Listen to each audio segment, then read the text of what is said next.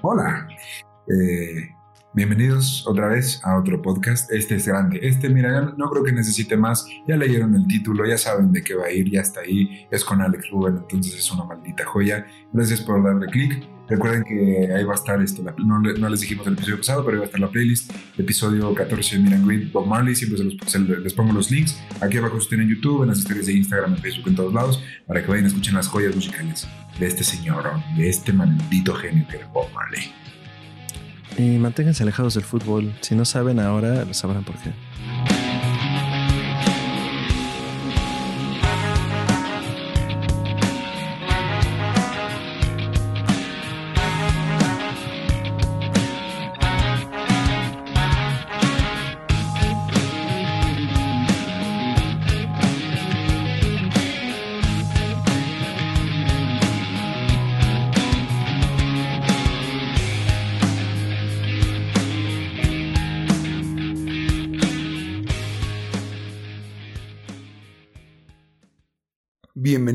A Meet and Greet, el podcast en el que Ricardo Medina le contará a su mejor amigo Fernando Santamaría y a un invitado con pase VIP la historia de la música a través de los iconos que la forjaron.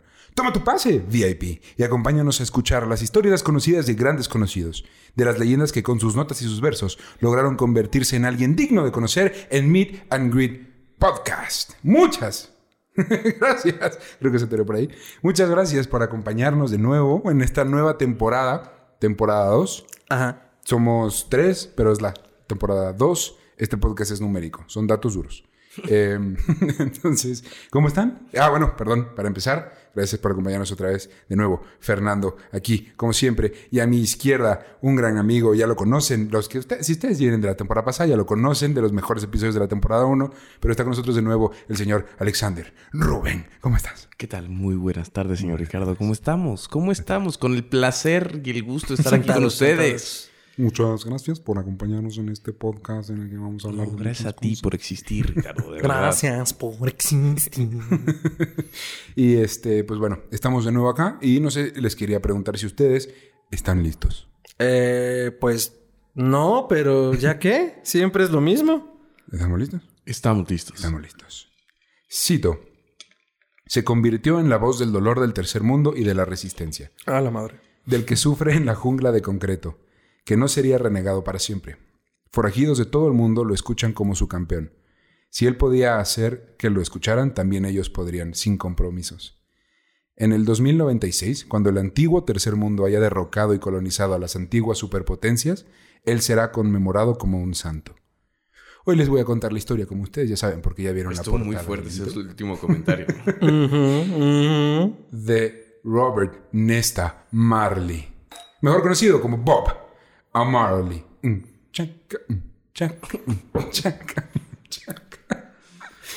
Mm, yo sé que tú, mi amigo, lo conoces perfecto. Este, sí, soy muy fan. No, conozco tanto de él, pero su música sí, sí ha sido gran parte de mi vida. Te ha tocado. Sí, mi padre, mi padre me, adoctrinó. como buen hijo de los sesentas. Ok. ¿Y tú, mi amigo? Eh, yo, la verdad, eh, no he pasado de lo básico más que como toda la eh, corriente rastafaria y jamming y bueno. La verdad es que en lo básico indispensable y estoy seguro que de este programa voy a salir iluminado, anonadado. Nutrido. Nutrido. nutritivamente verde. Caray. Pues para eso es esto. Entonces, primero, no podemos contar la historia de Bob Marley sin al menos salpicarnos un poco. De marihuana. De, la palabra con M. también, pero ah, también de la historia de su país. Ah. Ambos. Ah. ah. Ambos están y quedarán entrelazados para siempre. Así que ahí les voy. Es nada más, no soy historiador, es una investigación que hice al respecto, pero si ustedes tienen más datos, nos lo pueden compartir, ahí les va. Jamaica es una isla en el mar del Caribe. Los habitantes prehistóricos fueron arahuacos y taínos. Luego fue invadida por los españoles, luego por los ingleses quienes explotaron la isla y su alta capacidad de producción de azúcar, trayendo esclavos desde África. Cuando la esclavitud se abolió en 1834, la población negra creció. Una guerrilla comenzó y la isla acabaría de independizarse en 1962. ¿Por ahí? ¿Hasta ahí bien? Perfecto. Ahora, Como nación independiente, Jamaica tiene hasta la fecha dos partidos políticos. Esto es bien importante porque la historia va a estar muy bien. People's National Party o el Partido Nacional de la Gente, que es de una izquierda populista, y el Jamaican Labour Party o el Partido Jamaiquino del Trabajo, JLP, que es de derecha conservadora. Qué raro, porque según yo tradicionalmente los partidos de trabajo que se denominan como tal suelen ser de, izquierda, ¿no? Liberales.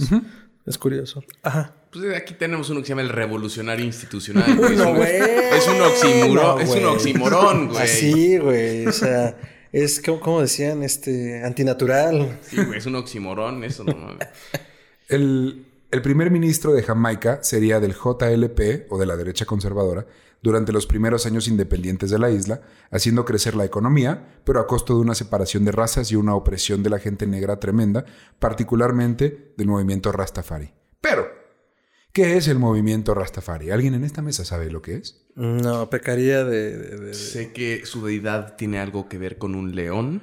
Ok. Este, y parte de su religión es no cortarse el pelo y por eso usan las rastas. Y por el león me suena que es de origen etíope, pero... No sé, ¿cómo se llama? No sé... No, no, no pueden tener tratamiento médico. O sea, tienen... Ajá. Sí, está occidental. Y el... O sea, ¿me estás diciendo que son amigos de los testigos de Jehová? Sí. Así. ¿Ah, tipo. No amigos, pero... Bueno, a ver, símiles. Por ahí vamos. Conocidos. Más que amigos, conocidos. Conocidos. Fueron vecinos en un durante un tiempo. Pero ni siquiera el vecino de enfrente, sino el vecino de arriba. ¿Ya sabes? Y que te incomodo en chingo, sí.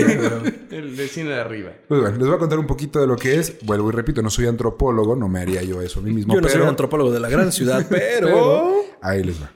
La enciclopedia británica lo define como, cito, un movimiento religioso y político que comenzó en Jamaica en la década de 1930. No tienen una figura central como el Papa o el Dalai Lama, y siguen una interpretación específica de la Biblia, siguiendo la creencia monoteísta de la existencia de un solo Dios llamado Yah, J-A-H, quien vive en mm. todos los seres humanos. La figura religiosa más importante para los Rasta es Haile Selassie. No sé si lo estoy pronunciando bien, la verdad. Se escribe no me importa. Haile Selassie. Sí, sí, El ex emperador de Etiopía. Su nombre ah. real, de hecho, era Tafari Makonnen pero todo el mundo lo conoce como Ali Selassie. Y a esta persona los Rasta lo, consideran como la segunda venida de Jesús a la tierra y ya mismo encarnado, ya Dios mismo encarnado, y profeta con una divinidad interna. La, eh, perdón, la parte política de los Rastafari se centra en la creencia, en una creencia afrocéntrica. La diáspora. Ah. palabras nuevas. aquí en Mid usamos palabras grandes. La diáspora africana en la que México se encuentra, por, cierto, en el onceavo lugar, Jamaica en el noveno y Brasil en el primero, ha sido oprimida por la cultura occidental o Babilón. Así que buscan regresar a la tierra prometida o Zion, llamada África. Oye, pero a ver, a ver, a ver, a ver. O sea, para que no esté letrado, ¿qué es una diáspora?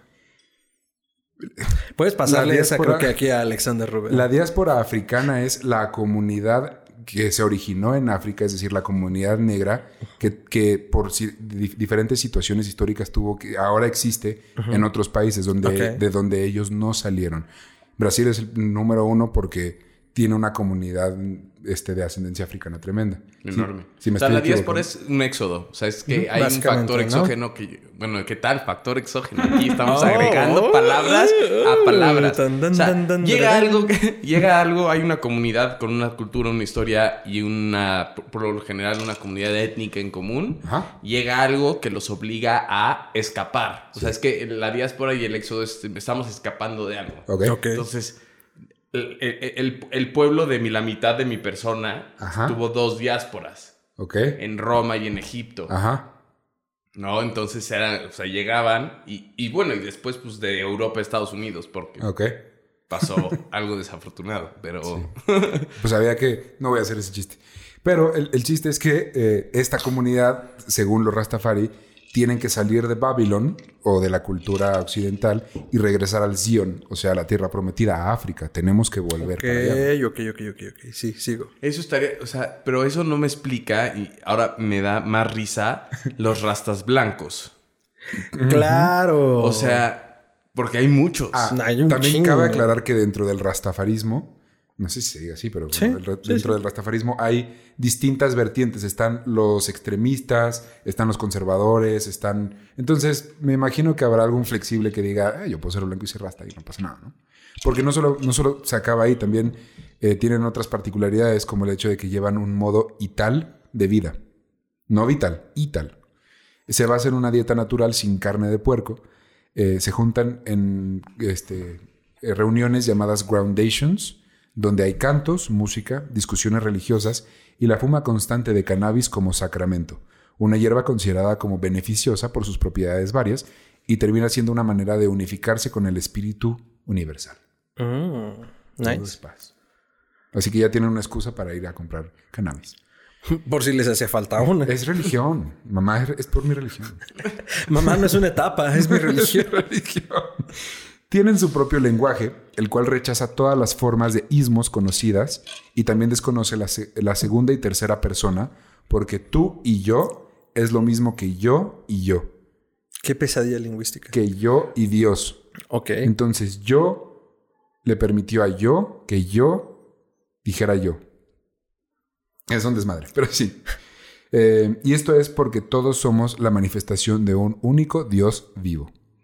La bandera del movimiento es la bandera de Etiopía durante el reinado de Haile Selassie, con un león de Judá en medio, símbolo de la monarquía de Etiopía y obviamente los colores verde, dorado y rojo, que hoy en día se asocian demasiado con Bob Marley y su música.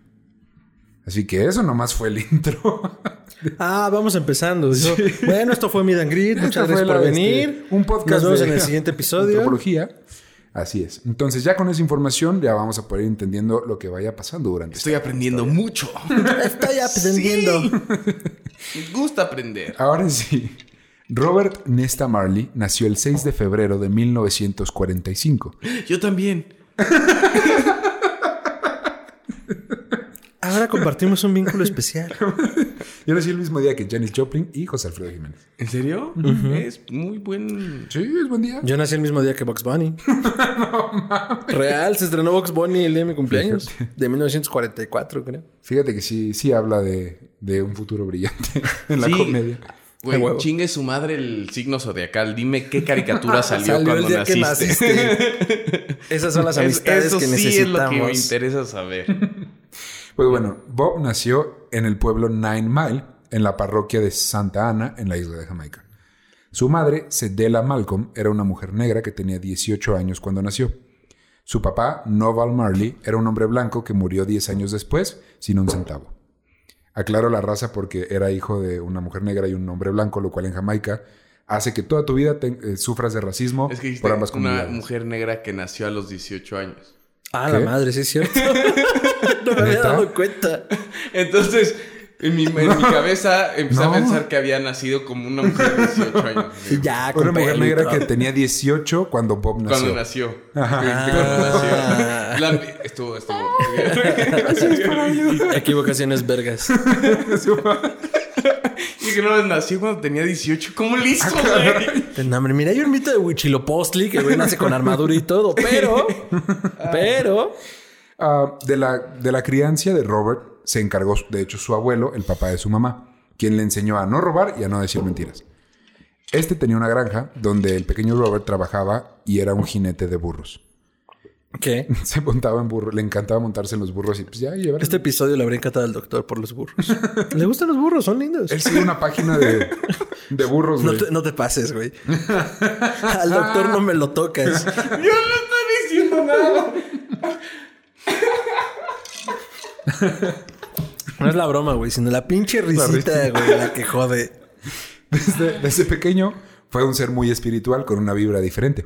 Solía leerle la mano a los vecinos eh, y siempre acertar hasta que un día un primo le hizo a mano una guitarra con cosas que se encontró en la basura y así comenzaría la carrera musical de Robert Nesta Marley. O sea, güey, una, una, guitarra de la basura, cuando tienes al mamador y medio en el centro histórico de la ciudad, comprando una guitarra de 25 mil baros. Esas son ganas y talento. Así es.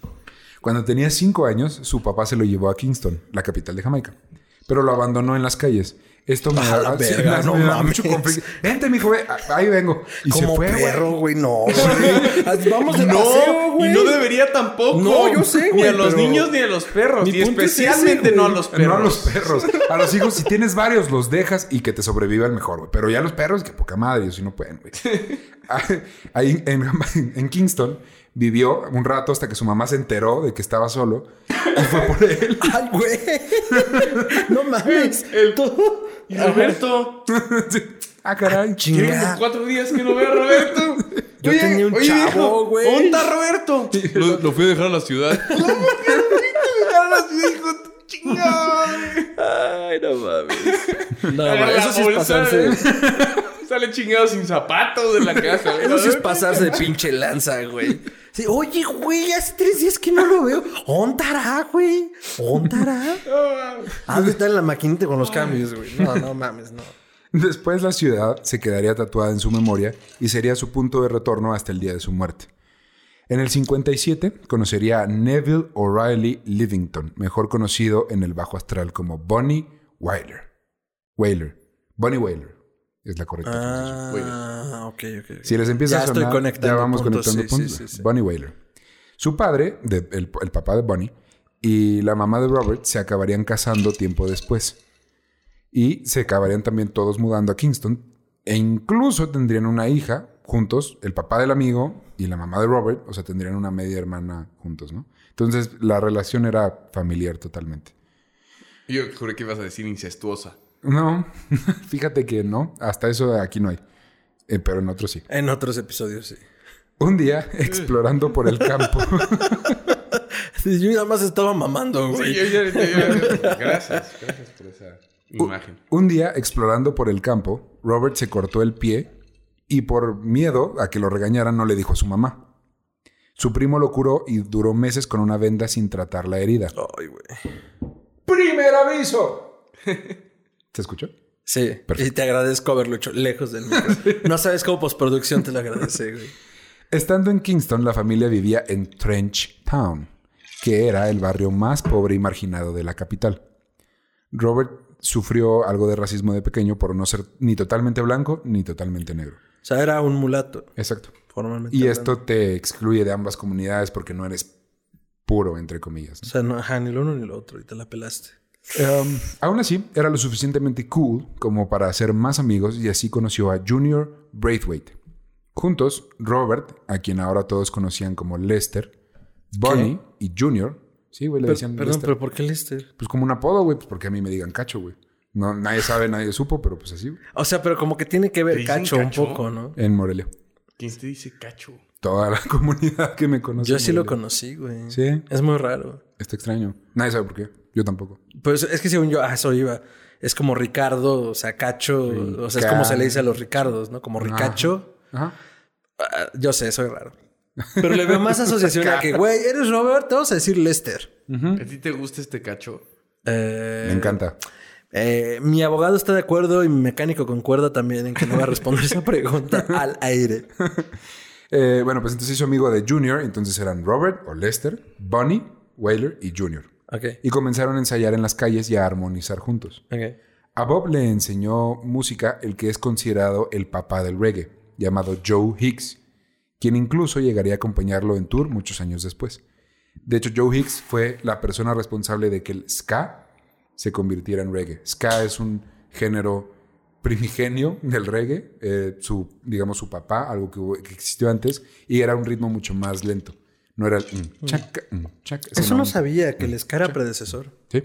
Pensé que habían crecido juntos. No, era predecesor. Se acabó cuando llegó el reggae. Para el 62. Pues para muchos. Para muchos bandas ¿eh? latinoamericanas bastante Y españolas. Sigue aquí.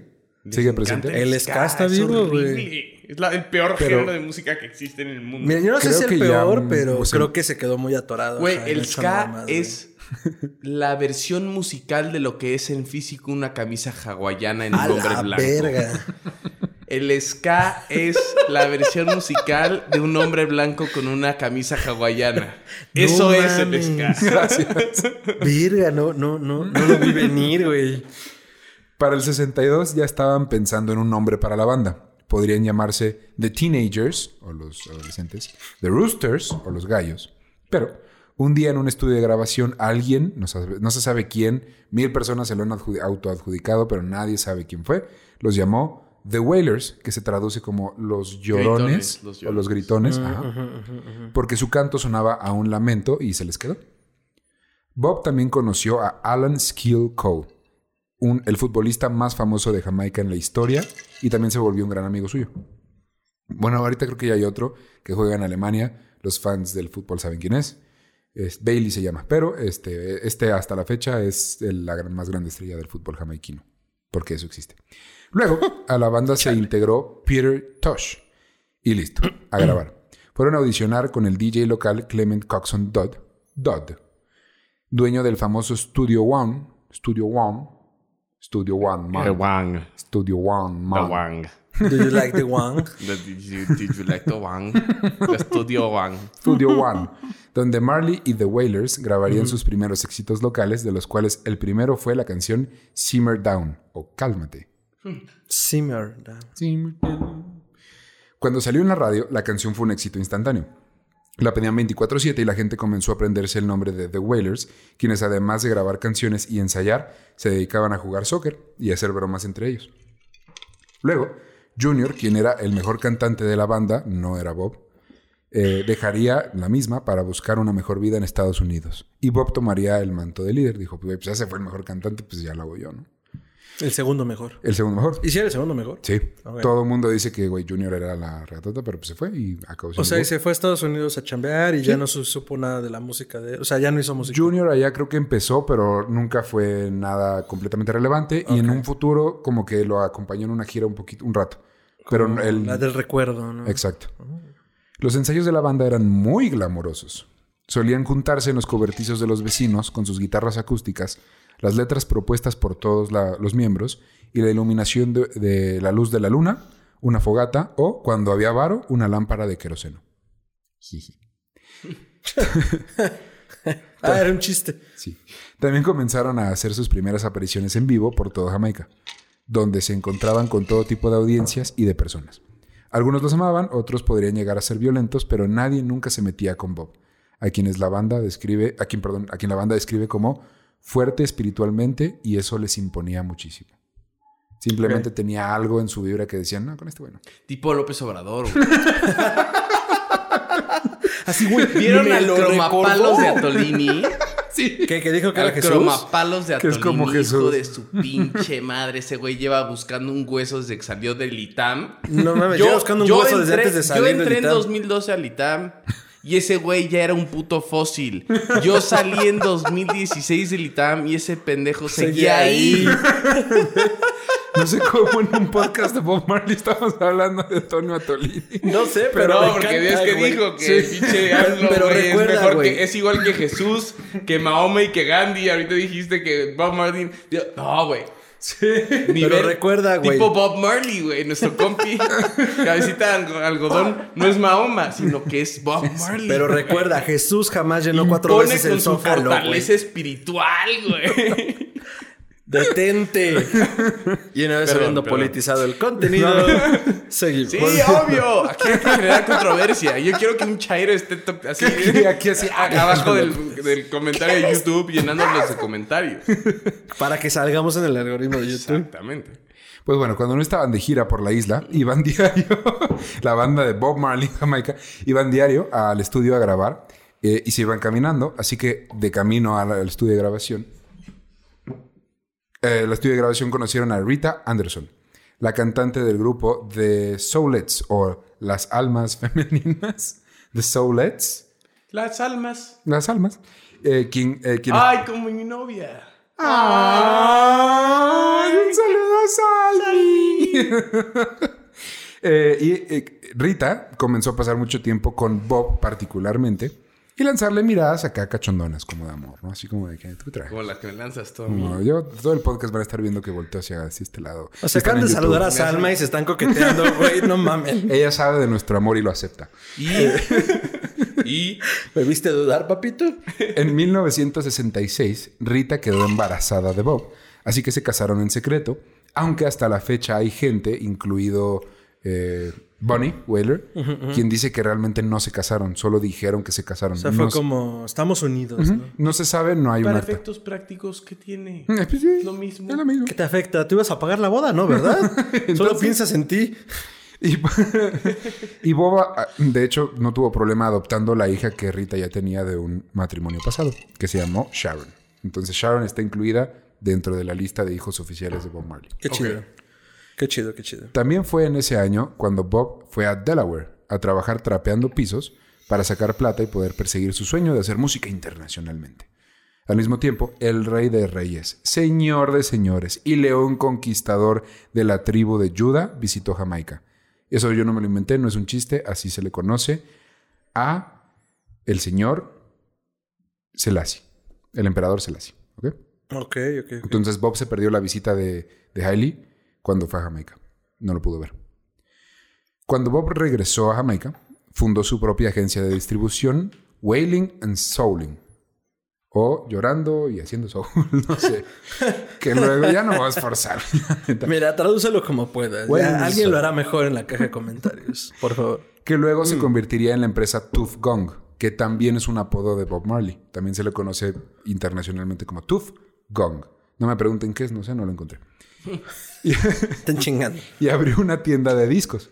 Pero aún así no tenía mucho dinero y eso le frustró mucho porque sabía que su música era muy buena. Decidió irse a meditar al campo y se llevó a toda la banda y a Rita con el chamaco. O sea, dijo, ¿saben qué, güey? Nos vamos de Este güey era un líder de culto antes de ser Antes de que estuviera de moda. una leyenda. Un día después de estar arando el campo, porque él tenía la teoría de que arando, o sea, de, de trabajando la tierra nos llegará eh, el método, la inspiración, llámalo como lo quieras, pero lo que necesitamos para, para triunfar, ¿no? Entonces un día estaba arando el campo y dejó el asa, que si no saben lo que es, eh, con lo que aran el campo, es, es un palo que tiene un metal que está perpendicular, sería la palabra. Sí. Entonces la dejó parada, pero con la parte filosa hacia arriba. Ok. Entonces eh, se recargó en la pared y por accidente la tiró y esta asa le cayó directito en, En el, el pie. mismo pie, No mames. rebanándoselo casi por completo. Todo el mundo entró en pánico, pero se- él se mantuvo cool. No hay pedo, solo es un pie. No gritó, no lloró. Vuelve a crecer, ¿verdad? Se echó tierra, se hizo un torniquete con su camisa y siguió trabajando, güey. ¿Pero por qué se echó tierra, güey? Porque la tierra cura, güey. La Sí, tierra, huevo. la madre tierra. Sí, huevo, infecciones, ¿cómo no? La herida tardó un mes en sanar No, ¿tú crees? ¡Segundo aviso! Luego, Bonnie, a Bonnie lo arrestaron por posesión de ganja o marihuana. Ganja, que... Durante, eh, estuvo encerrado durante un año y durante ese año la banda conoció al infame Danny Sims y a Johnny Nash. Si ustedes no saben quién es Johnny Nash, seguramente ubican la canción de I Believe I Can Fly. Por supuesto, una gran canción en el soundtrack de Space Jam. Bugs Bunny, el Pato Donald y Michael Jordan, güey. ¿Cómo no? Pero es de, es de R. Kelly, ¿no? Es de Johnny Nash originalmente. No, pero Pero ¿quién la la canta? versión- Es R. Kelly, el que luego... ¿En Space Jam? No, No, la canta R. Johnny Nash. Kelly, el violador, el enfermo ese es el que canta. I No mames. En una Sí. versión, yo creo, después. No, la original es de R. Kelly. Él la interpreta. Ah, Ajá, o sea, acuérdate que quien escribe y quien interpreta. no, pero Johnny Nash la interpretaba, era Ah, su no gran sé. éxito en gira, güey. Ah, hay Lo- ustedes. Vamos a investigarlo y lo vamos a confirmar después en redes Y Si sociales. no, en, recuerdo, en la sí. caja de comentarios, por favor, pónganlo. Pero bueno, conoció, conocieron a estos dos. Johnny Nash era el cantante, Danny Sims era un manager. Y ellos se interesaron mucho en el trabajo de Bob. Le ofrecieron a la banda un deal de 100 dólares a la semana y les enseñaron a grabar decentemente en un estudio porque Bob a la hora de grabar sus canciones no podía dejar de bailar y de moverse. Entonces, producción sabe que cuando yo empiezo a emocionarme y empiezo a hablar acá lejos como que se deja de escuchar, pero luego como que me acerco y se Entonces, mientras bailas... Eso sí lo voy a panear, güey. Lo van a oír. la- ajá. El mosquito ha vuelto. Ay, güey. yo creo que como... como siempre, vieron ese cringe así de, no. Este, Está pasando otra vez. como 100 personas que escucharon Kurt Cobain saben ese chiste muy local, muy primigenio. Y Pero, si quieren, hacemos playeras del mosquito. Eh, la música que se parió durante esos años era tan buena que Danny les ofreció un pero puta madre. Era tan buena que Danny les ofreció un trato. Tuff Gong, la empresa, podría distribuir en el Caribe y la firma de Danny distribuiría eh, internacionalmente. Se llamaba JAD. Y después le... Eh, ok, ahí, les va como la historia a los que les interese la parte del negocio de la música. Studio, eh, Studio One tenía los derechos de Bob Marley y The Wailers. Okay. Llegó Danny, Danny Sims y le pagó dinero a Studio One para que los dejara contractualmente, que dijeran ya son tuyos. Y entonces Jab distribuía en todo el mundo y Tuff Gong, que era de Bob Marley, distribuiría en el Caribe. Ok, ok, ok, ok. Ahí vamos. Bob contrató a un manager llamado Mortimo Plano. Yo no sé por qué quiero imaginar que es italiano, pero se llama Mortimo Plano. Mortimo. Mortimo. Mort. Mort para los compas. Este culero se aprovechaba mucho de su buena fe y llegaba a cobrar conciertos que eran originalmente gratuitos. Ah. Cuando Bob se enteró y lo corrió, Mortimo Plano mandó a unos pandilleros a quemar su casa. Ah, qué hijo de su pinche madre. Con lo que no contaba ni este pendejo ni esa banda era que Tuff Gong era amigo de la banda Los Vikingos en Jamaica. Y casi matan a esos güeyes que iban a quemar su casa, güey. por pasarse Eran unos güeyes así en unos armarios y con machetes, güey. Eran estos güeyes que viven en las montañas en Wakanda, ¿no? Así. Ah, tal cual. El... Así yo los vi. Esos güeyes. Y ahora le chingar a su madre. Y es que el pequeño niño mestizo sin muchos amigos ahora comenzaba a ser el centro de un proyecto muy prometedor y miembro importante del movimiento Rastafari, en el cual había iniciado pocos años antes. Aún así, seguía habiendo un problema. Sonar en la radio. El chiste era que, que Bob Marley y The Wailers tocaran en la radio. Sí, claro. En Jamaica, como en casi todo el mundo, si tú no tienes una firma grande apoyándote, no podías ser escuchado en la radio. Pero Bob tenía un elemento de ventaja. A Skill Code, el futbolista. Este iba con, cito, no cito, más bien, un par de amigos entonces eran Skill Code y un par de amigos a visitar a los DJs y ejercía el antiguo arte egipcio conocido por los historiadores como Intim id Acción. Así se conocen en el antiguo Egipto. ¿sí? Ahora lo conocemos como intimidación, hijo de tu puta madre. Pero en ese momento el término correcto es Intim id Acción. Ok. Los, los que accedían recibían un poco de dinero por su amable servicio. Así llegamos a la década de Bob Marley. Así le vamos a conocer ya. En este podcast, la década de los 70 se le conoce como la década de Bob Marley. Ah, huevo. Oremos. Primero conoció a los que serían miembros importantes de The Wailers hasta el final. Aston Family Man Barrett y su hermano Carly. No mames. Como los cuatro fantásticos y Carly, güey. o sea, no, güey. Juntos grabaron dos discos producidos por. Este es mi hijo Francisco Javier de la Cueva de la Cruz del Sagrado Corazón de Jesús. Y el chiqui. Lozano, no, güey. El chiqui. El chiqui. El chicos. Mis herederos. juntos, eh, este grupo eh, grabaron dos discos producidos por un cabrón llamado Lee Scratch Perry. Scratch era su apodo. Scratch de rascarse. Sí, sí, sí, me queda claro. Quien básicamente se quedó con toda la lana de todo. Cuando, ¿Qué? cuando Bonnie y Bob, o sea, eh, se enteraron. Imagínate hacer un tan mal deal que un güey que te acompañó cuando no eras famoso se queda con todo lo que hiciste cuando eras una leyenda. No, todavía no. Ahí te va. Ah, se enteraron que este güey se estaba quedando el varo de, de, estos dos discos y lo fueron a enfrentar a un antro, Bonnie y Bob. Este, como que los bateó, les dijo que no, que él no, tenía idea de lo que hablaban y los mandó a la chingada. Y Bonnie procedió a marihuanearle toda la madre a putazos. Así que es... no empanizarlo, sino a marihuanearle la pinche madre a madrazos. Así que Scratch, el productor este, accedió a verlos en su oficina. Les dijo, vente, no me, ya no me pegues. Ah, te chingando. Lo hablamos mañana en la oficina. Como gente civilizada, ¿no? Ajá. Cuando llegó la banda, llegaron los tres. Bonnie, Junior y Bob. El hijo de perra de Scratch le pidió a su asistente que trajera, entre comillas, una botella que tenía en su auto. Cuando el asistente se la trajo, Peter la tomó, perdón, no era Junior, perdón, perdón, era Peter, Bunny y Bob. Entonces Peter vio esto, agarra la botella y curioso le pregunta a Scratch, ¿qué es esto, güey? Así como que, ¿y esto qué es? ¿Y esta madre qué es? Scratch, con cara de espantado, le dijo que era ácido potente que se usaba antes para los discos de vinil. No conozco el funcionamiento químico de eso, pero eso le dijo. Bonnie se sintió amenazado, pensando que lo tenía ahí porque... Eh, eh, que lo tenía ahí para atacarlo a él. Dijo, güey, yo le partí la madre ayer, pidió ácido para matarme. Para reventarme. Entonces le dijo a Peter, güey, dámelo, güey. No, dámelo, güey. Dámelo, güey. Dámelo porque me va a matar, güey. Dámelo, güey. Dámelo. Peter no creía que era ácido, así que procedió a derramarlo sobre la mesa del escritorio de este güey. Y empezó a salir humo de la mesa. Como normalmente pasa con el ácido, güey. Digo, yo no soy un químico de la gran ciudad, pero... sí. Eh, la mesa procedió a quemarse más rápido que un porro de Tufcon. Scratch logró huir con su vida y la lana, aunque hasta el día de hoy niega que haya habido, de hecho, ha sido en la botella. Porque sigue vivo el hijo de puta. Poco después, la banda se enteró de que... Diez mil años después. Una eternidad más tarde. Una eternidad más tarde.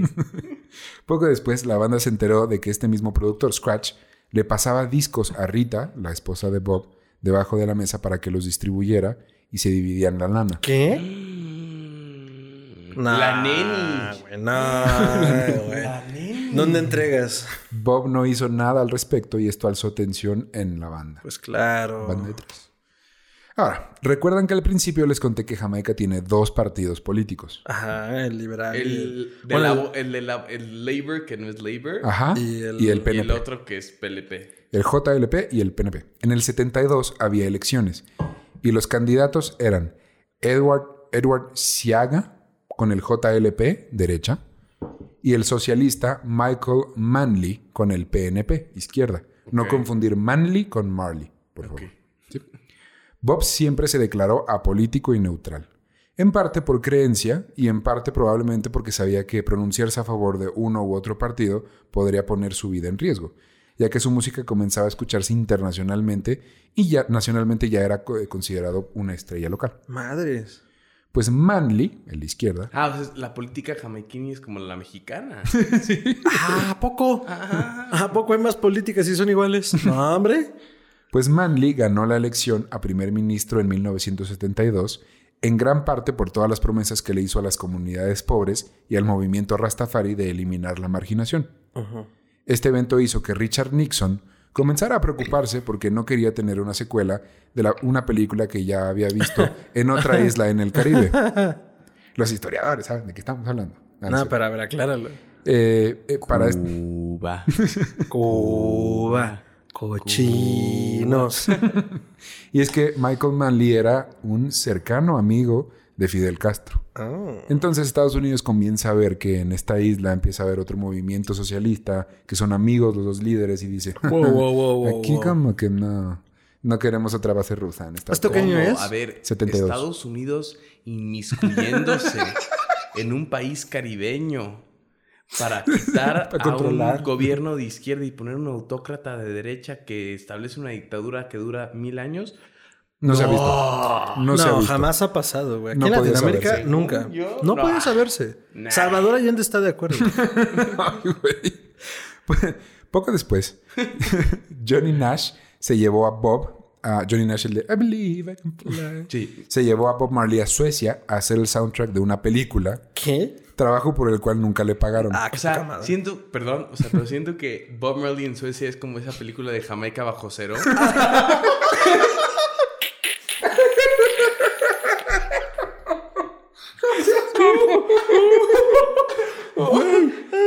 les quiero, les quiero platicar. Qué hermosa, güey esta investigación tardó un mes, güey.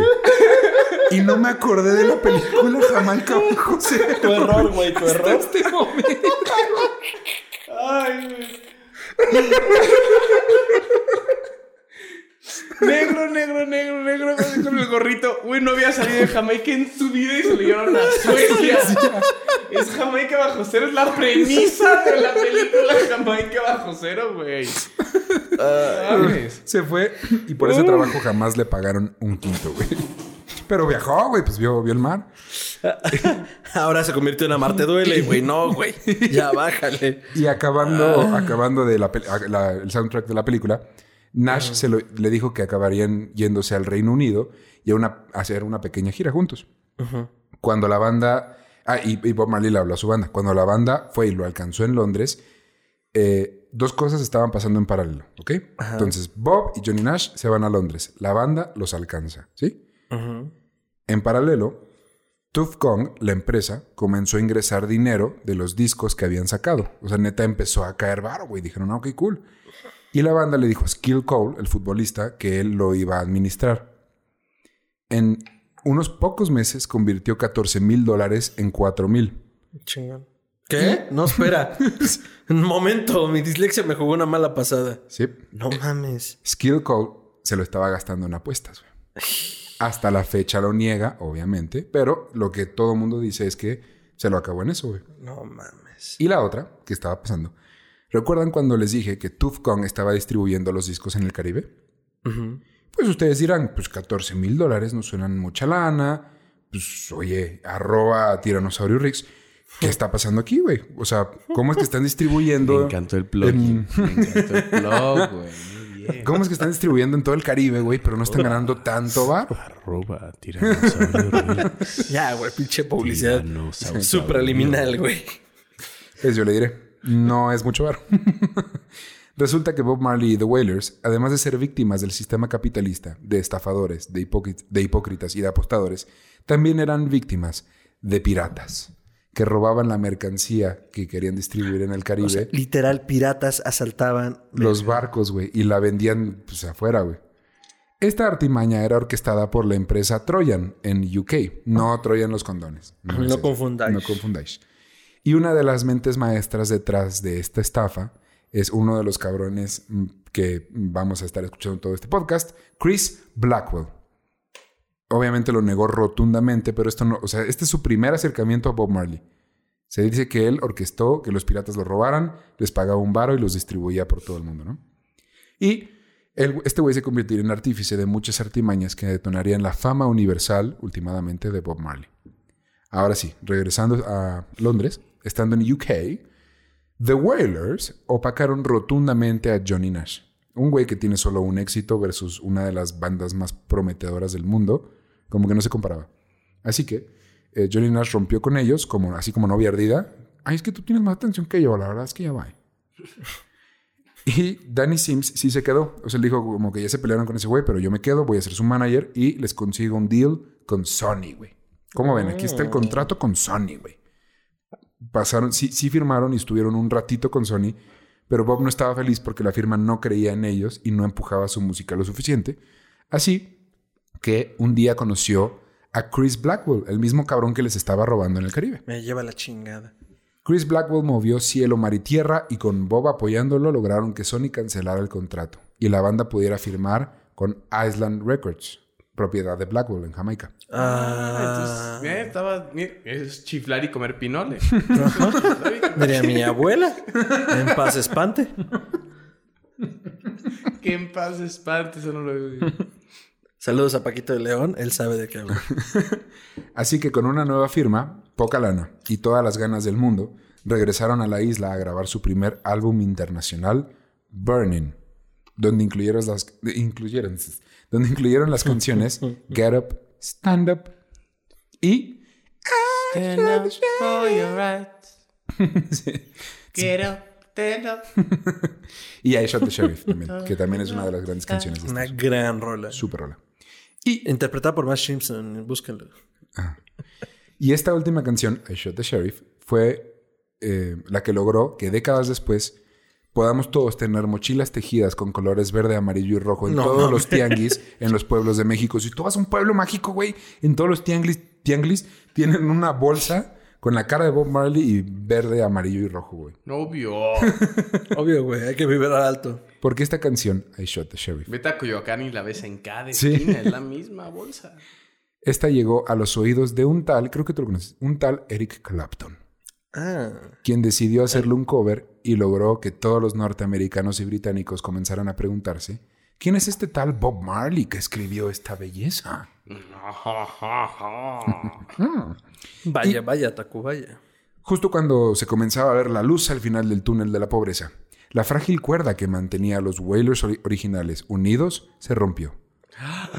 aquí, aquí es donde, sí, sí, sí, aquí es donde si es un documental visual, se cae la foto y se truena. notaron el, el, uso de, de, la retórica por parte del maestro Ricardo? La Cicerón estaría celoso. Maestro. sí, ahí te va. Por un lado, Peter creía que Bob no los tomaba muy en cuenta por su color de piel. Él pensaba que Bob era racista contra ellos por ser negros. Ellos sí eran negros. Mm, porque tanto, eh, sí, eh, ellos eran negros. Bob era mestizo. Entonces él pensaba que como que por eso no los tomaba muy en cuenta. Bonnie, la neta es que no daba un carajo por nada. Así como que dijo, no me vale verga todo. Pero cuando Blackwell les dijo que podrían hacer una pequeña gira por Estados Unidos, pero tendría que ser en bares del bajo astral, donde se mantienen los se manejan los peores vicios. Y a todo esto, la ferrasta le tiene que decir que no, no. Él dijo, ¿saben qué? Se me van a la chingada. Yo por fe, yo no puedo hacer eso. Bye. No se hace. Peter decidió irse para ser un solista, así que Bob se quedó con el resto de la banda, con Family Man y Carly, y el trato discográfico y los otros dos Whalers, Bonnie y Peter, bye, ¿no? Um, um, contrató a otros músicos para reemplazarlos y sacó Total, faltaba más, güey, ¿no? Sí, pues güey. Chingado. Y sacó el disco Catch a Fire o Agarra el fuego. no es cierto. Agárrate, güey. Universal. el sábado negro de Black Sabbath. Este disco salió todavía con voces de Peter y de Bunny.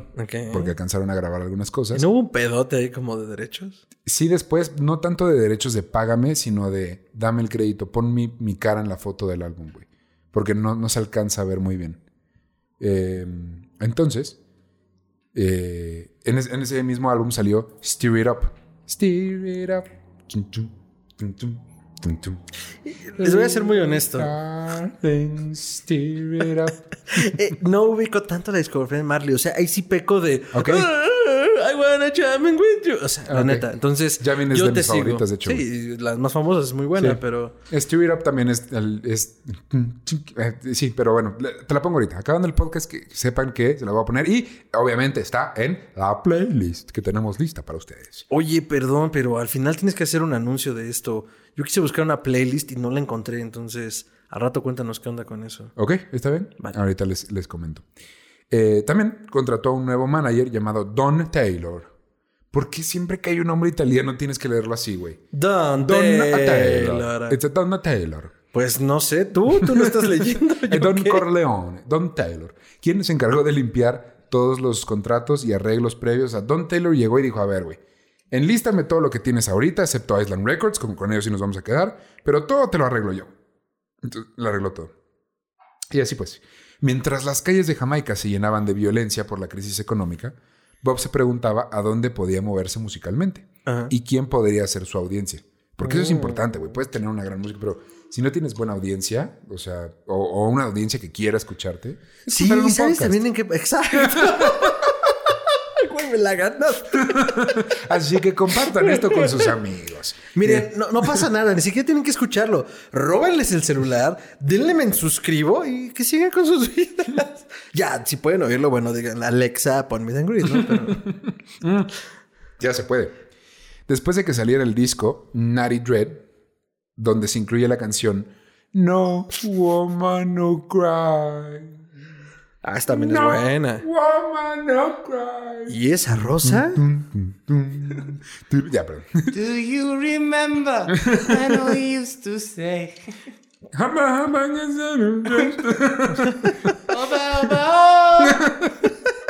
pues con esta canción ganó suficiente dinero como para comprarle a Blackwell una propiedad que tenía en Hope Road número 56. Todo esto en Jamaica. La calle de la esperanza número... La calle de la esperanza. Gracias. Qué bonito. La calle de las sirenas. la calle de las Esta es la calle más prestigiosa de la isla, donde también vivía el gobernador y la élite, que se molestaba por la música que salía del número 56 toda la noche, todas las noches, güey. Bob se compró unas bocinas mamalonas americanas. ¿Cuáles son las más grandes? Estas. Pues consígueme unas al doble. y esta era una casa colonial de dos pisos y tenía suficiente espacio en el patio para jugar soccer y ensayar. Cabe aclarar que Bob era el más grande fanático del fútbol soccer. Le digo soccer. Hay una foto de ese güey jugando con Pelé, ¿no? Sí. Ah, la verga. Sí. el rey Pelé. Sí, tiene varias fotos jugando soccer y una así, según yo, sí es con Pelé.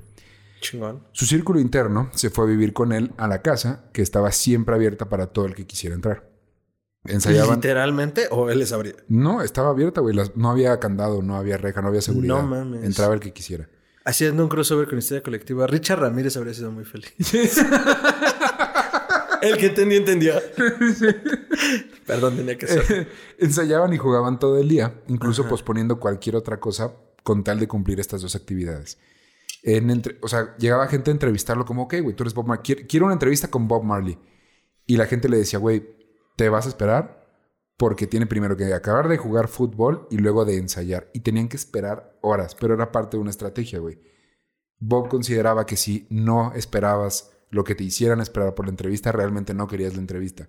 Entonces no eras digno. ¿qué, opinas de eso? Ajá, o sea, ¿era una buena estrategia comercial? ¿Era ser mamador? Simplemente era eh, tantas personas querían su entrevista que decía como realmente se la voy a dar a quien esté interesado en mí y en contar la historia. O sea, si después de esto sigue aquí, algo quiere preguntarme que, le, quiere darle a su audiencia. Siento que está en su derecho, güey. Mi prioridad es jugar pues fútbol, echarme la cascarita y. Y más, si no quiero dar entrevistas, pues no las doy y ya, ¿no? Exacto. vale, vale. Sí, la cascarita.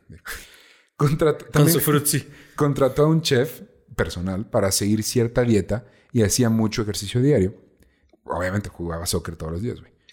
También comenzó a salir con su vecina, Cindy Breakspear, quien años después sería Miss Mundo y muchos amigos cercanos piensan que fue su verdadero amor para siempre. Ella es la mamá de Damian Marley, que hoy es famoso por también hacer mucha música. Sí, sí, se, se había casado con Rita, pero esto ya era un matrimonio de Rita se convirtió más en su mamá. Vivimos juntos, pero dormimos separados y estamos por los niños, ok. Rita se convirtió más en su mamá, de te tengo que cuidar, que en su esposa, ¿no? Entonces comenzó a salir con Cindy. Súper sana dinámica, ¿eh? y muy común. y mientras la violencia subía y subía en Jamaica, Eric Clapton le había dejado un buen público en Estados Unidos y en Europa. Así que decidieron hacer una gira con la música que ya tenían grabada en discos y Bob hipnotizó a todo Estados Unidos. Hacía unos bailes chamánicos, movía sus rastas de medusa por todos lados. Órale. Y este, paraba la música. O sea, de repente decía como que seguimos con el beat, o sea, seguía como el pero se quedaba completamente con... No, no es música electrónica. Pero no, es que te mamaste, güey. Seguía con el beat Rastafari. Tanchis, tanchis, tanchis. No, sí, la que... Pero él se quedaba completamente concentrado con los ojos en blanco antes de empezar una nueva canción. O sea, era todo un ritual místico, ahí. Místico, güey. Y pues toda la mota que se Tipo como Carlos Santana, pero ahorita que ya es Spanglish. ¿Lo han ido a ver? No. Es horrible, güey. Debe ser, güey es como todo este trip Tex-Mex del chamanismo, pero muy Tex-Mex. No, y aparte es chamanismo blanco, ¿no? Sí, es el chamanismo ya muy, muy, muy espiritual de las chavas que van a Coachella vestidas de indios americanos. Así, tipo así. Con las flores. Ya, sí. Hijo. Eh, saludos a nuestro amigo personal, Carlos Santana. Sí, amigo personal de este podcast, que nos escucha todas las semanas. Y si no, escúchanos ahora. Bob entraba... aquí en los comentarios. A ver qué dice. y aunque en el escenario siempre estaba entrando en trance, eh, fuera de él, practicando, siempre buscaba un estado de perfección en todo lo que hacía. Y sabía pedirle a su banda que hicieran lo mismo. Es como, güey, esto es en serio y hay que, hay que meterle y hay que eh, practicar mucho, ¿no? Entonces los hacía ensayar bastante. Cuando volvió a Jamaica, comenzaría el misterio más grande que hemos tocado en este podcast hasta la fecha. También yo sé que no tenemos tantos episodios todavía, pero este que yo creo que va a ser el más grande misterio en un buen rato. ¿Ok? Ojo aquí.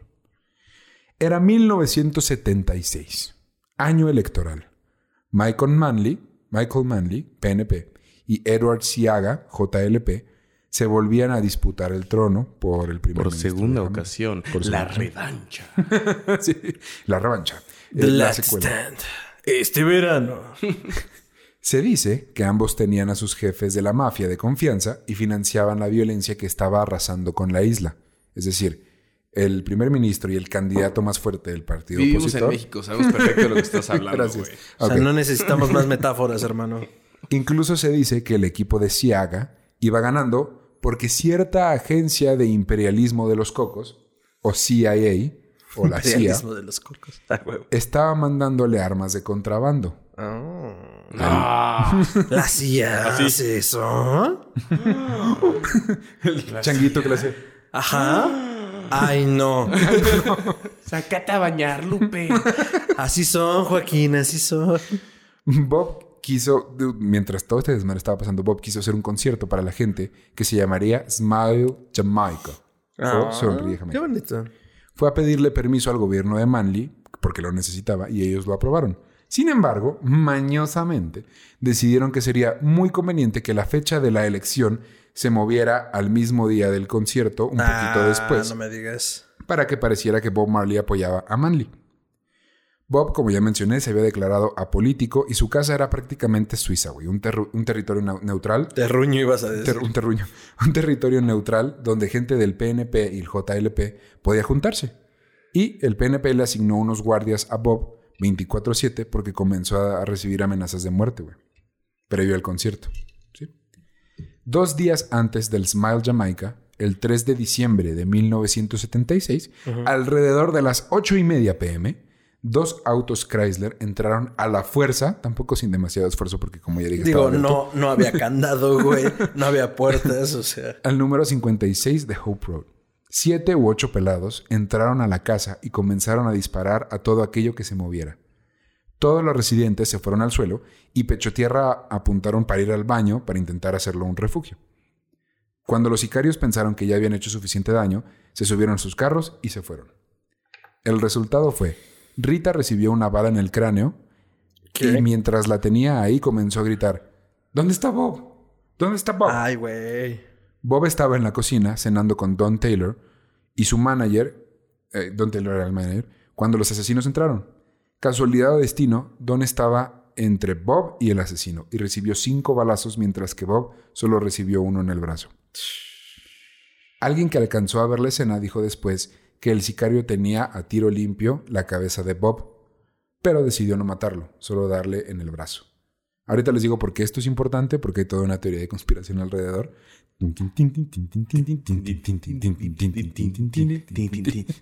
¿De dónde es eso? De cualquier documental mientras, mientras se van acercando los periódicos, ¿no? Así y dan vueltas, dan vueltas los periódicos.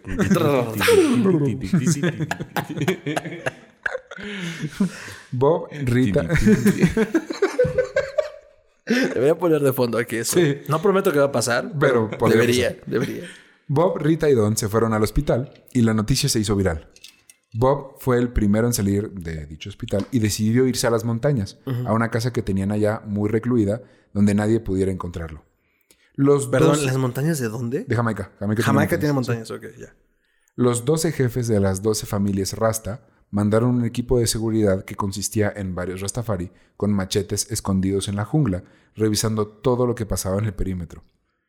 Durante todo el 4 de diciembre, la duda era si Bob debía o no. Murray tenía un ejército. Sí, güey. De gente con machete y rastas. Era como Albus Dumbledore, el ejército de Bob Marley. El ejército de Bob. Algo así. Qué estúpido eres, güey. Ya sé, para eso me pagan. Bueno, no, pero ¿me entienden? Ajá, dije, ¿A ti te están pagando? Eh, entonces la duda era, ¿va a ser el concierto o no, güey? Le acaban de disparar al man, güey. Durante su estadía en las montañas, Carl, Carl, Colby, Carl, Carl Colby, Colby, un director de cine que quería filmar el concierto y amigo de Blackwell, del este, el güey de Island Records, fue a visitarlo. Pasó el filtro de machetes diciendo que era de Island Records y llegó a, y llegó a entrevistar a un contemplativo Bob Marley. Rita y Don salieron del hospital y Taylor se fue al estadio donde ya había 6.000 personas esperando ver al rey del reggae. Toma en cuenta que en Jamaica hay 12.000 personas de población. hay muy poca gente. Es el 50% de la población económicamente viable. Estaba eh, eh, listísima ya para verlo. Cuando la cifra subió a 10.000, Bob decidió que no le iba a importar ser un blanco completamente vulnerable y fue al estadio. Y la gente lo cargó. En cuanto lo vieron entrar, lo cargaron al escenario para que llegara. Como AMLO. no se había visto un fenómeno así hasta AMLO. se quitó la camisa y enseñó las heridas de bala, como, como queriendo decir, me quisieron matar, pero nadie me va a detener. Y que le sueltan otro plomazo. Así es. No mames, es neta, yo estaba mamando. No. Ah, bueno. hashtag. No, hashtag no. Cito.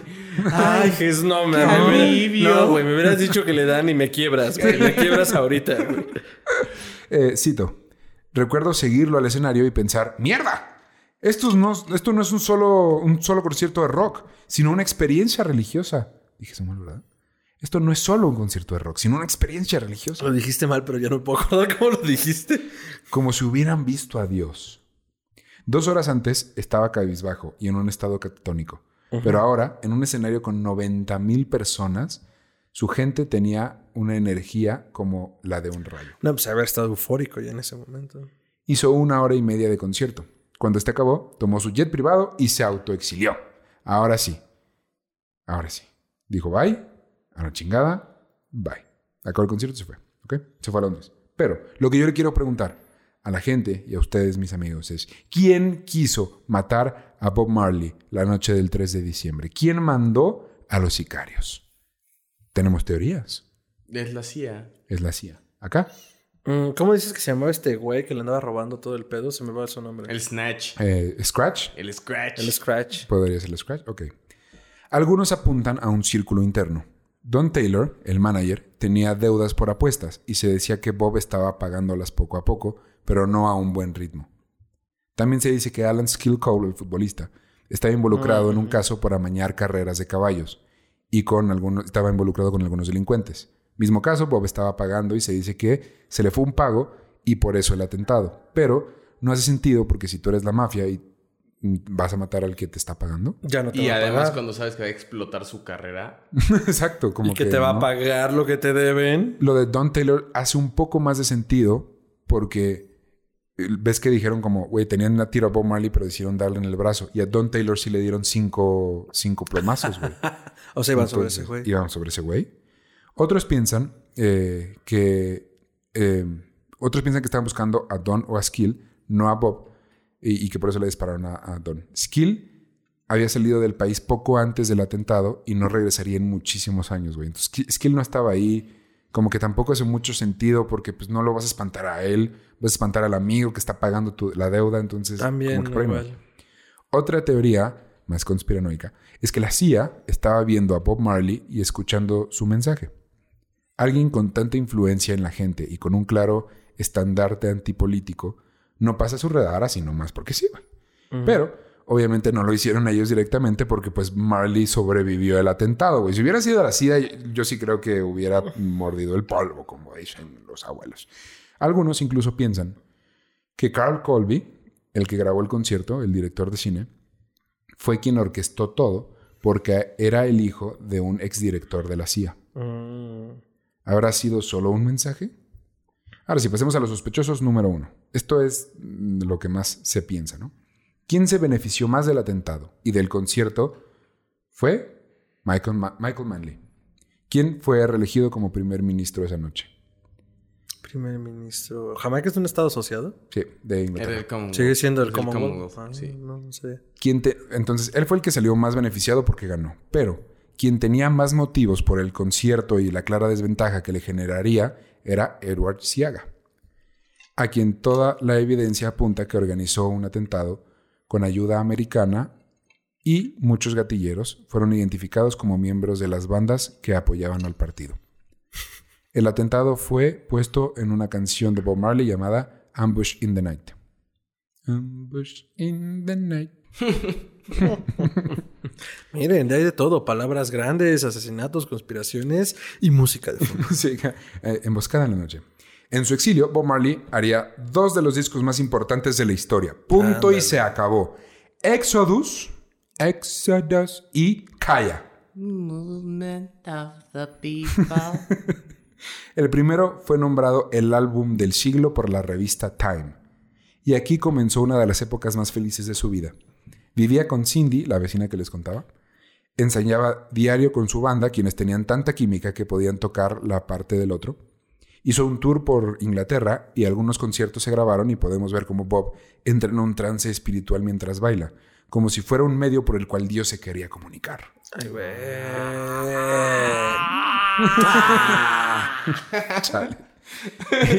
Y es que eso querían. y es que eso querían transmitir. Lograr que el, lograr, lograr que el poder de su música y la profundidad de su mensaje eh, le diera al hombre negro, al oprimido y al marginado la voluntad de seguir peleando. Que la gente pudiera vivir no, sol, no como uno solo, perdón, que la gente pudiera vivir como uno solo y que entendieran el ¿Sí o no? Desmadrando ya la, teología rastafaria, Y que entendieran los significados de unificación, misericordia, igualdad y paz. Ese era su mensaje. Y como ya es con su, y como ya es costumbre en este episodio, a partir de ahí dos cosas sucedieron en paralelo. como ya es costumbre en este episodio. Aguacate. Y como ya es costumbre en este episodio, a partir de ahí dos cosas sucedieron en paralelo. Por un lado, Bob decidió hacer una gira mundial que incluiría obviamente Estados Unidos, Europa y Asia. Estando en París, jugando al soccer con algunos periodistas, uno de ellos lo pisó con los tacos de fútbol. No me digas, no me digas, no me digas, en el pie de siempre. Bob cayó. Digo, porque habrán de saber, Dios tiene sus pies favoritos, ese no era. Ese no era, güey. Definitivamente. De todos los pies que han sido favoritos en el mundo, ese era el menos favorito. De nuestro Señor. Pues lo pisaron. Y sí, justo fue en ese pie. Lo revisaron y resultó que la herida llevaba ahí ya años. Cuando un tercer aviso llegó jugando al fútbol. La herida pudo sanar bien eh, desde un principio Perdón, la, herida hubiera podido sanar bien si se hubiera atendido, pero no fue así. Y Bob siguió jugando y bailando y saltando sin parar durante años. Los estudios arrojaron un resultado de cáncer de la piel o melanoma. La posibilidad de amputarle el pie o la pierna se exploró, pero él no quería nada de eso. La gira se canceló y él se dedicó a descansar un poco, pero el cáncer se mantuvo en secreto. Solamente su círculo más cercano sabía que esto estaba pasando. Entonces lo que descubrieron es que entre el que le cayó el hacha, entre que se cortó con un cristal de niño, entre que lo pisaron, realmente esa herida llevaba ahí ya años, güey. Sí, jamás sanó realmente. Exacto. Exacto.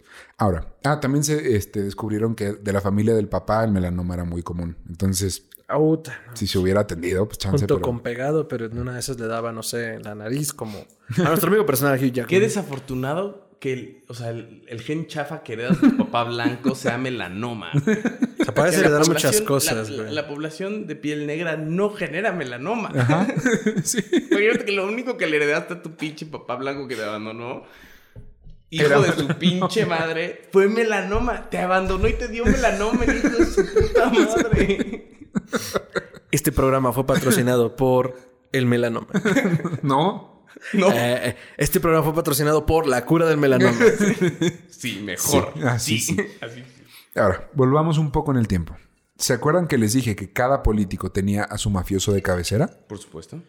Pues estos eran Bucky Marshall del PNP y Claudia Macio del JLP. Eh, con lo, qué raro. Claudia Macio. Eh, Macio. El primer ministro Michael Manley decidió encerrarlos a los dos cabrones en la misma celda en la prisión. Por si las dudas. Donde tuvieron chance de platicar. Y se dieron cuenta que realmente no eran tan diferentes y que habían sido solo peones de las fuerzas políticas. Salieron y decidieron que era el momento de hacer tregua y, para oficializar la paz, harían un concierto gratis. Pero para que esto se cumpliera necesitaban al rey del reggae. Ambos viajaron a Londres. ¿Quién era el rey del reggae? no, no Así de bueno, ¿y entonces quién es? ¿De qué estábamos hablando? Hola, soy Alex Rubén. Ambos viajaron a Londres a suplicarle a Bob que volviera para hacer el One Love Peace Concert. Mm. Yo estoy igual de sorprendido que ustedes, ¿eh? o sea, estoy expectante. Después de garantizar su seguridad, Marley accedió. Las secciones del estadio se dividieron en la sección Love, en la sección Togetherness y en la sección Peace. Güey, qué manera de capitalizar el concepto rastafario. Llegando a Jamaica, lo recibió más gente que al emperador Selassie. Recibió, en Jamaica recibió más gente a Bob Marley que literalmente a la figura central, la segunda venida de Jesús en la tierra, de la religión prominente de la isla. Pues que hashtag se viene.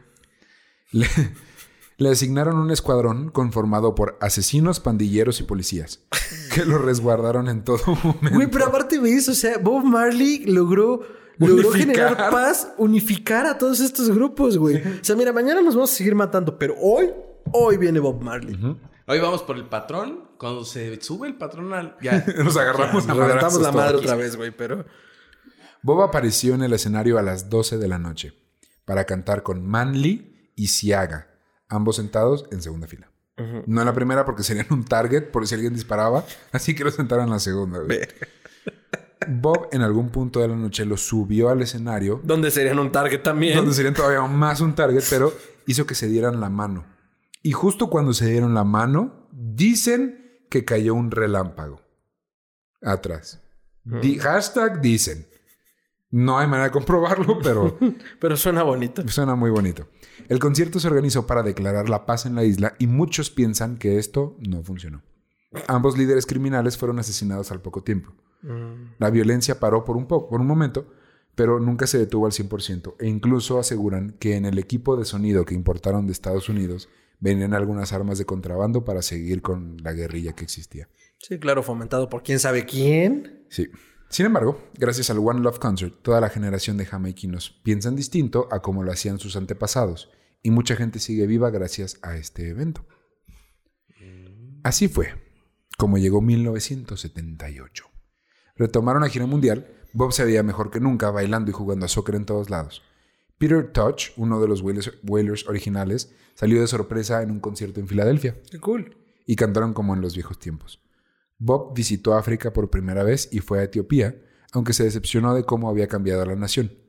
Cualquier imagen relacionada con Selassie, su líder religioso, estaba prohibida y los Rastafari estaban renegados.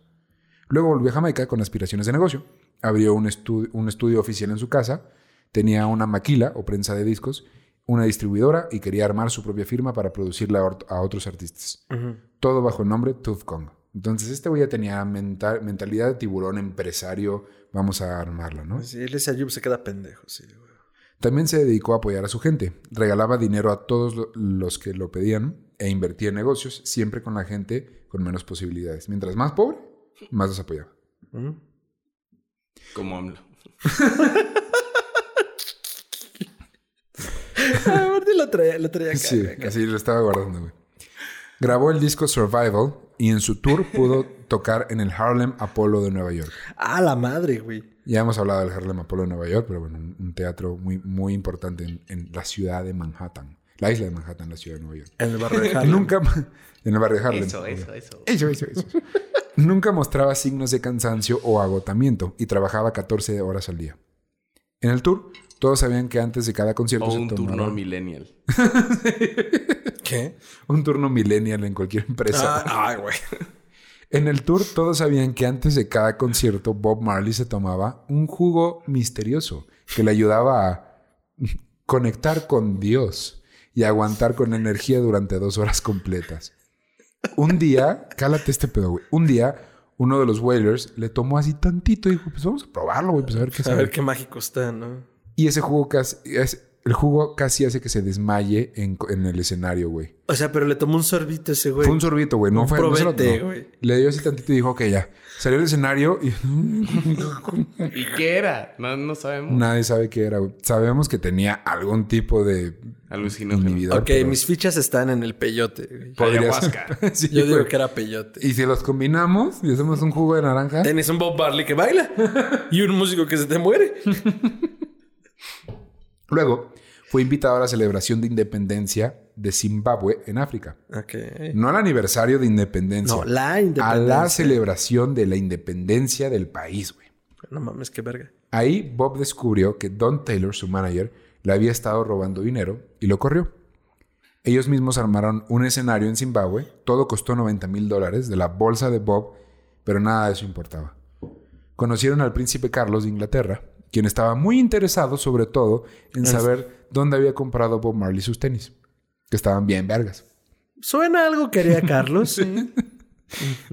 Durante el concierto descubrió... Además de discriminar a su propio nieto. Pero aquí no discriminamos, dice. Aquí no. Durante el concierto descubrieron que solo los ah, aristócratas. Palabras grandes. Estaban invitados al concierto y la gente que había peleado por la independencia, los que se habían partido a madrazos, no. Nah, pues sáquense la verga. ¿Cómo lo descubrieron? Preguntarás tú, mi querido Fernando. ¿Puros blancos en las gradas o qué pedo? La gente de afuera del concierto comenzó a lanzar gas lacrimógeno. ¡Ah! y arremetió contra todas las bardas que había para poder entrar. Toda la banda salió corriendo, menos Bob. Porque este güey estaba en estado de trance. Te digo que como que se le metía Dios. Se le metía el jugo mágico, güey. y ahora sabemos que canalizaba. El güey no, no, tenía, no, no tenía idea de lo que estaba pasando. El güey estaba en su pedo y cuando regresó, ya vio que ya no había nadie. Dijo, ¿qué pedo, güey? ¿Qué pedo, qué pedo, qué y la gente de, bájate, estúpido. y ese güey como que se bajó y este... y luego regresó al set dijo, no, no, no, a ver hay que regresar y acabar el concierto, ya lo prometimos, aquí está la gente, y entró, pues entró, güey, pues vamos a y acabaron el concierto. Al día siguiente hicieron otro concierto, pero gratis para la gente que sí peleó. Perdón, no puedo dejar de pensar en el, príncipe Carlos corriendo como pueda, como corre el, como corre él, ni siquiera los ingleses, del gargar lacrimógeno. Ojalá haya fotos de eso. Así, ah. No, no, así. en 1980 salió su último disco en vida, Uprising, donde se incluye la canción Redemption Song o canción de redención. Hicieron una gira por estadios de fútbol y el más grande de su carrera, el concierto más grande de la carrera de Bob Marley, fue el 27 de junio de 1980 en el Estadio San Siro en Milán, Italia, donde tocaría para 110 personas. ¿Qué? No 110 mil. No... 110 mil personas, perdón. Ah. Yo, güey. Tienes que explicarme quiénes eran. Oye, son, poquitas, ¿no? Es como, pues 110 es el más grande, pues ¿cuántos eran los otros? Como una sala de Cinemex, güey. Menos, güey. No es tanto. 110 mil personas, perdón. Ahora sí, es, entre el Estadio Azteca y la sala número uno de Cinemex. güey. Güey, te mamaste. Para este punto, ya sé, Bob ya quería cortar con Island Records e irse a una firma con fuerza internacional. O como que hizo una firma de, veras. Ajá. Polygram y Sony le estaban haciendo ah. piojito en las rastas. Qué chistoso, porque mira, con Sony había roto, ¿no? Sí. Que Sony regresara arrastrándose. Sí, tal cual. Entonces ellos, le estaban haciendo piojito en las rastas, ofreciéndole tratos millonarios de, millones, así millones de dólares, güey. Tú vente, güey. Pensaste lo mismo, ¿verdad? No. ¿No? no creo. Pero también me dio asco. Cuando acabó de hacer tu...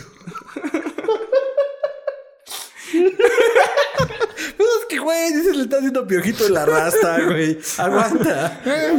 Empezó a jugar soccer pues con los piojitos de Cuando, cuando, acabó de hacer tour en Europa, se fue a Estados Unidos, naturalmente, y en Nueva York. El trato era abrirle el concierto en Madison Square Garden a The Commodores. The Commodores, mejor conocidos como la banda de Lionel Richie. Ok, ah. Gracias por la referencia. Say me. Save you together. Bob eh, volvió a contratar a Danny Sims, el, de, el manager del principio, y estando en la ciudad se comenzó a preocupar por la seguridad. Hay fotografías de Bob Marley caminando con Vivian Blake, líder de la banda Shower Post, a quienes se le adjudican 1.400 asesinatos. ¿Qué? Danny llevó a Bob a ver a Joe Armand. Eh, Joe Armand, jefe de la mafia criminal Gambino, en Nueva York. Bob Marley se juntó con ese güey. Y eh, esta organización eh, proporcionaron la seguridad durante estos días, mientras estaban en Nueva York. En los conciertos en el Madison Square Garden, Bob hipnotizó a la gente. Para, para cuando salió Lionel Richie, la mitad del aforo ya se había salido, güey. Ya se fue Bob Marley y ya, güey, güey. Así de cabrón estaba, güey.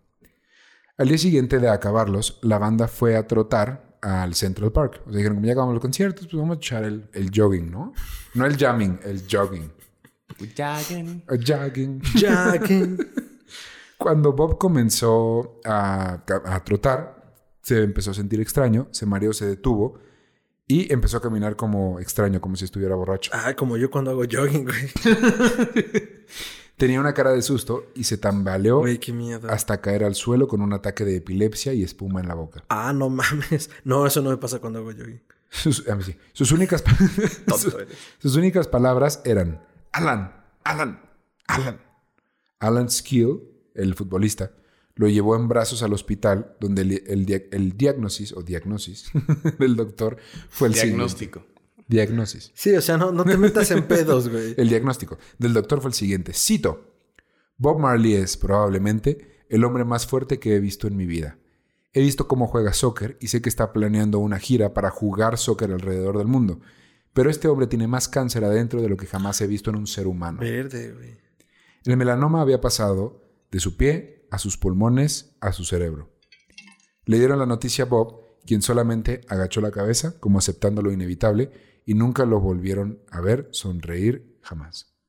Se fueron a Pittsburgh, donde sería su último concierto, y durante las pruebas de sonido, Bob no dejaba de contar Another One Bites Dust de Queen. Pero nadie notó nada, solo fue algo que la gente comentó como, güey, no dejaba de cantar esa canción. Qué cagada, ¿no?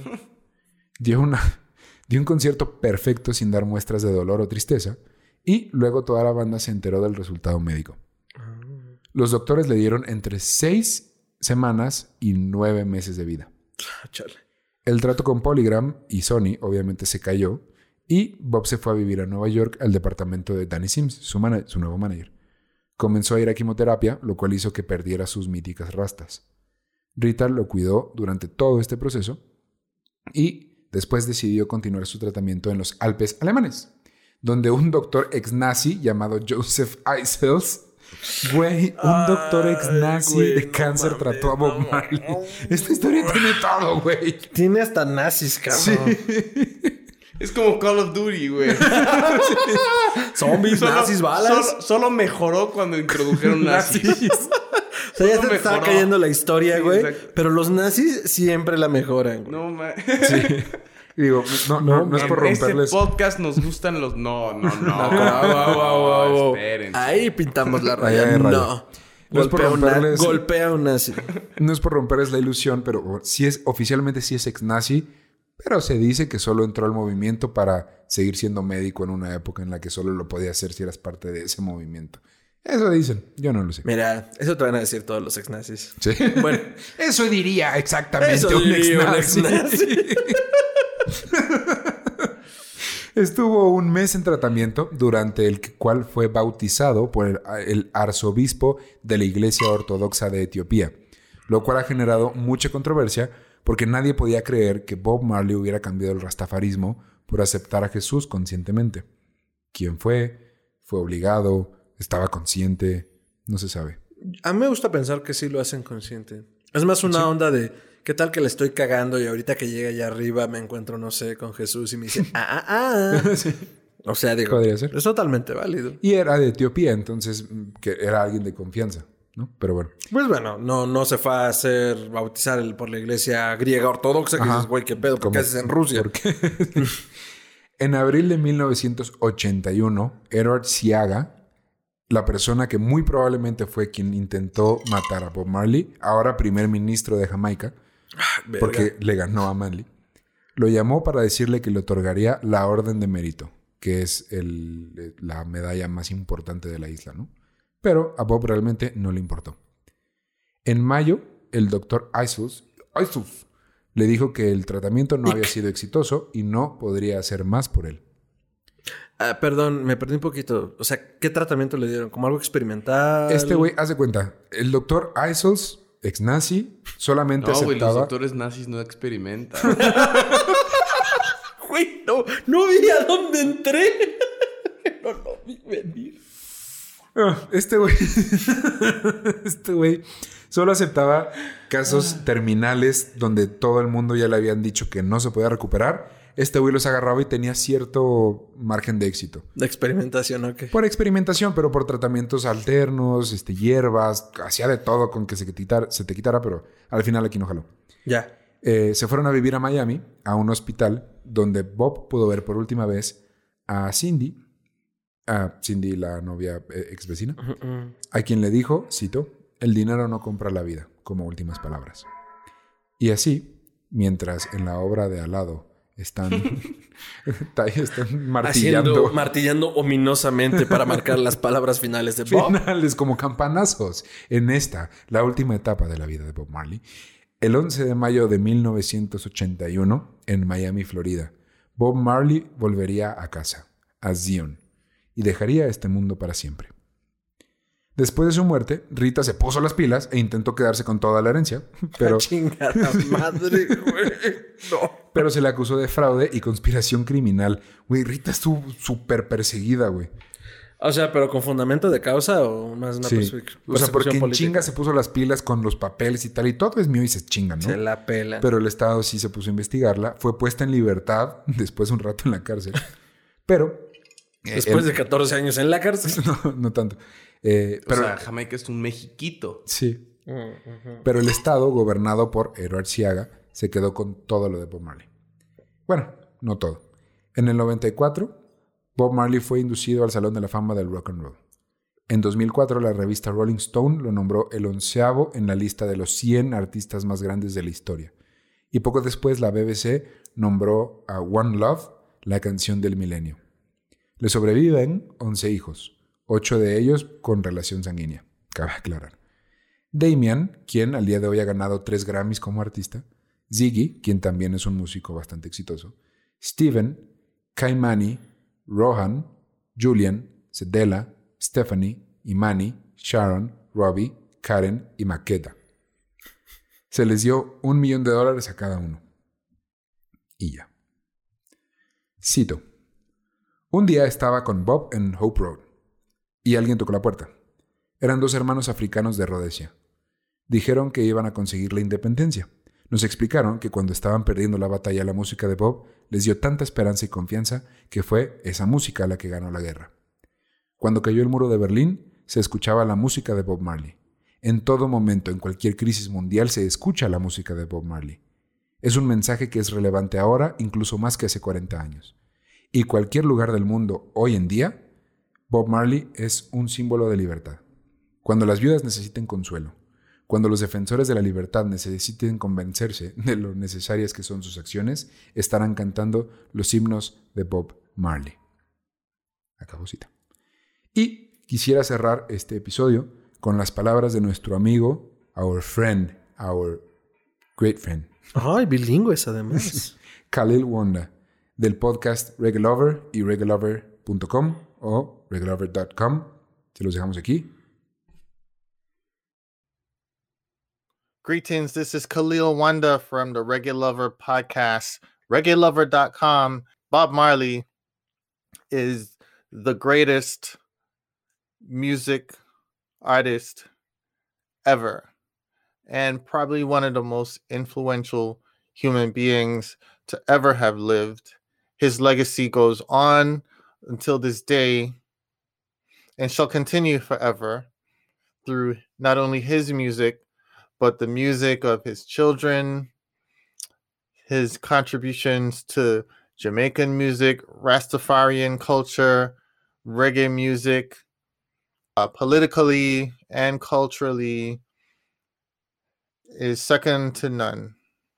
There have been hundreds of books and movies about this man's life, and I don't think that we will ever stop being fascinated with him to the point that more and more books and more and more articles and more documentaries and films are going to be made about his life in tribute to his life podcasts about his life tributes to bob marley every year all around the world. He's single-handedly responsible for introducing reggae music to the entire world and also Rasta culture to the entire world. It's no small thing. Again, the legend, the one and only Robert Nesta Marley, a giant in music, cultural giant. His effect on my life personally and on so many people It's just absolutely undeniable. Thank you. Y para los que, están, los que están en Spotify y no vieron los subtítulos, la traducción al español es la siguiente. Cito. Bob Marley es el músico y artista más grande de todos los tiempos y probablemente uno de los seres humanos con más influencia que jamás haya vivido. Su legado trasciende hasta el día de hoy y así ha de ser para siempre a través no solo de su música, sino también la de sus hijos. sus contribuciones a la música jamaiquina, la cultura rastafari, la música reggae, política y, culturalmente le siguen a nadie. Ha habido cientos de libros y películas acerca de la vida de este hombre, y no creo, no creo que jamás dejemos de estar fascinados con la vida de él, al grado de que más y más libros y más y más artículos y más y más documentales y películas serán hechas acerca de su vida y en tributo a su vida. Podcast acerca de su vida, tributos a Bob Marley, cada año en todo el mundo. Él solo, es él solo es responsable por presentarle la música reggae al mundo entero y también la cultura rasta a todo el mundo. No es cosa pequeña. De nuevo, la leyenda, el único Robert Nesta Marley, es un gigante cultural, musical, con efecto personal en mi vida y en tanta gente. Es innegable. Y esa fue la historia de Bob Marley. ¿Cómo lo ven? si me quisiera parar, y quiero, pero no lo Me paro de pie. Párate de pie. No, quiero ir al baño. Yo también. va a salir mal si me levanto. No, gran, gran, gran historia. O sea, mítico, épico. Una epopeya del reggae. O sea, ahora entiendo el alcance que tiene. Y, y no solo es la música. Digo, si te gusta la música y la disfrutas, perfecto. Pero más allá de eso, es un mensaje que él trabajó toda su vida por llevar a todas las partes del mundo de, de unión, de paz de que no somos tan diferentes unos de otros. Yo solo quiero concluir esto también, eh, este programa con algo. Chinga tu madre, Rita, no mames. Pasarse de pinche lanza, güey. Uy, me voy a poner bien verga. Ahí está. Ah, otra, otra cosa. Entonces, por lo que entendí, la música de Bob Marley es propiedad del Estado de Jamaica. No la música, los derechos se quedaron en, repartidos Sí hay algunas que son, pero hay otras que están con Ziggy, con Damian. Las, las regalías fueron como repartidas, entonces es un desmadrote. O sea, mucha gente posee ciertos derechos sobre la música de Marley. Sí. Y así como que digas, está el catálogo bajo el poder de alguien, no realmente. No realmente. Pero, por ejemplo, The Wailers como banda sigue existiendo o siguió existiendo durante muchos años. Bonnie acaba de morir en 2019 o 2020, creo. Y o sea, ellos como que siguieron con, su música y con el legado de, de algo que inició en un solo lugar, que Bob llevó al universo y se lo presentó al mundo, pero ellos siguen existiendo y Damian sigue, ganó tres Grammys, güey. O sea, el reggae sigue vivo de cierta manera con estas personas y, y pues bueno, esa es su historia. Interesante, ¿no? Gon. Me late. una canción de reggae muy buena. Terminado este programa, nos vamos a ir a celebrar al reggae como... Como se debe. Como se celebraría en Zion. Solo diré eso. y pues, este, muchas gracias por acompañarnos. Mi amigo, tus redes. A mí me pueden encontrar como arroba mantrasaya en Twitter y en Instagram. Eso es con ira tiene doble al final, arroba mantrasaya. En Facebook me encuentran como facebook.com diagonal Fernando Santamaría. Y pues ya lo saben, pueden escuchar todo el terror en sus oídos en eh, las diferentes plataformas de podcasting, buscándonos como Histeria Colectiva Podcast y como Podcast Histeria en las diferentes redes sociales. Y pues nada, muchas gracias por estas grandes y míticas historias. Gracias a ti por estar aquí, mi amigo. ¿Tus redes? Estoy en Twitter como a Ruben C. ¿Ya tienes Twitter? tengo Twitter. Ah. Holy Baby Jesus. Arroba a Ruben C. Eso. Y no podría ser como arroba en C para que sea a Ruben C. ¿No? Soy nuevo en Twitter, todavía no. Déjame le agarro la onda primero. Y últimamente lo usan para mentarle la madre al gobierno. como en este podcast no se pudieron dar cuenta. Muchas gracias por estar acá. A mí me encuentran como arroba tiranosaurio Rix en Twitter e Instagram. Y a este magnánimo podcast. como el comercial de rato. Y a este podcast lo pueden encontrar como arroba Podcast en Instagram, Twitter y Facebook y nos pueden mandar correos también por ahí están este, nuestra dirección de correo. Así que gracias por estar aquí, por darle me encampano, me suscribo, me gusta, me fascinan, les comento que me encantan. Me encabrono. me encabrono también, si se encabronan, díganme y díganme por qué, díganos por qué. Pero gracias por estar acá. Nos vemos la siguiente semana. Un beso tacasta. Y recuerden que la vida sin música es un etcétera.